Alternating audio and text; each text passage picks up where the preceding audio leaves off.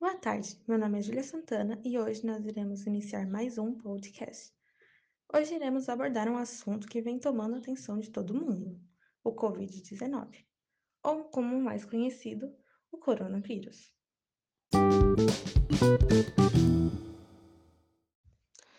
E hoje nós iremos conversar com a aluna Isabela De Aron, do Colégio Doctos, que está cursando o primeiro ano do ensino médio. Seja bem-vinda, Isabela.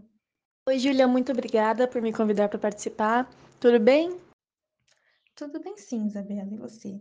Acredito que não deve estar sendo fácil para ninguém viver em meio a essa pandemia e a esse momento tão delicado que todos estamos vivendo hoje, né, atualmente.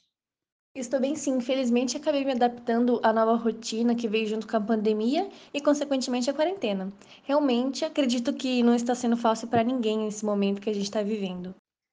Realmente não está fácil para ninguém. Mas aproveitando esse momento, como você recebeu as informações sobre a pandemia e a necessidade de uma quarentena? Quando a pandemia estava começando, eu recebi a notícia pelas mídias sociais, no Instagram e Twitter, porque eu acompanho por lá. Já a notícia sobre a necessidade da quarentena, eu acabei recebendo pela escola, porque havia muitos países que não estavam com essa medida preventiva, então não estava muito destacado. Sim, claro.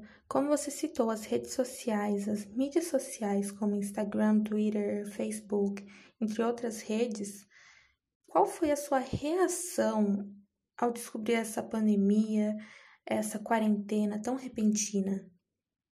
A minha reação sobre a quarentena, na verdade, foi algo positivo, porque eu achei que seria só duas semanas, eu ficaria duas semanas descansando, sem ir para aula, e que seria algo legal e depois ia voltar. E sobre a pandemia, eu não tive tanto medo assim, e eu não fiquei tão desesperada como várias pessoas ficaram. Eu achei que seria só um vírus que as pessoas já conseguiriam lidar com ele facilmente, e no verão, como é calor, ele já iria desaparecer, mas aparentemente não foi isso. E depois, os meus sentimentos sobre esse vírus foram ficando um pouco mais piores, porque depois eu comecei a ficar com medo de verdade dele. Sim, esse sentimento de medo, esse susto, essa ansiedade que vem tomando cada vez mais conta da população, realmente foi algo que teve um grande impacto. Muitas coisas mudaram nessa pandemia, tivemos de nos adaptar a praticamente tudo, inclusive aos estudos. Eu gostaria de te perguntar como que foi para você organizar esses estudos à distância? Como que você se organiza? Bom, inicialmente foi um pouco complicado mudar algo que eu já fazia há tempo, e demorou um pouco para me organizar nesse novo método de ensino à distância. Nos primeiros meses, quando os professores mandavam as videoaulas, eu assistia no momento em que chegava a notificação para mim, porque quando a aula chegasse eu já saberia um pouco do conteúdo. E as lições eu faço as que necessitam menos da minha dedicação. Agora, com o bimestre final, eu estou dando uma relaxada, porque eu estou cansada de tudo isso e eu tenho certeza que muita gente está sentindo o mesmo que eu. Entendo, sim. E estando em casa, acredito que tenham diversas distrações disponíveis, como a TV, o celular. Como que você lida com essas distrações? Para lidar com as distrações do celular, eu só desligo as notificações para não ficar tentada a entrar nas redes sociais. E às vezes, quando eu não uso o celular para entrar nas aulas, eu desligo para que assim eu tenha total concentração. Atualmente temos passado grande parte do tempo em casa e muitas pessoas têm utilizado esse período para refletir, refletir sobre a vida, sobre a pandemia ou sobre a família, entre outros assuntos. Você teve alguma reflexão durante essa quarentena? Sim, eu tive diversas reflexões, porque estar em casa tenho mais tempo para pensar sobre mim. Então, eu acabei tendo muitas crises existenciais, reflexões sobre o futuro do mundo, da humanidade, além de nem conseguir dormir direito por causa desses pensamentos. E a escola e tudo que está acontecendo atualmente influenciou muito. Claro, realmente essa pandemia tem trazido muitas reflexões e muitas mudanças.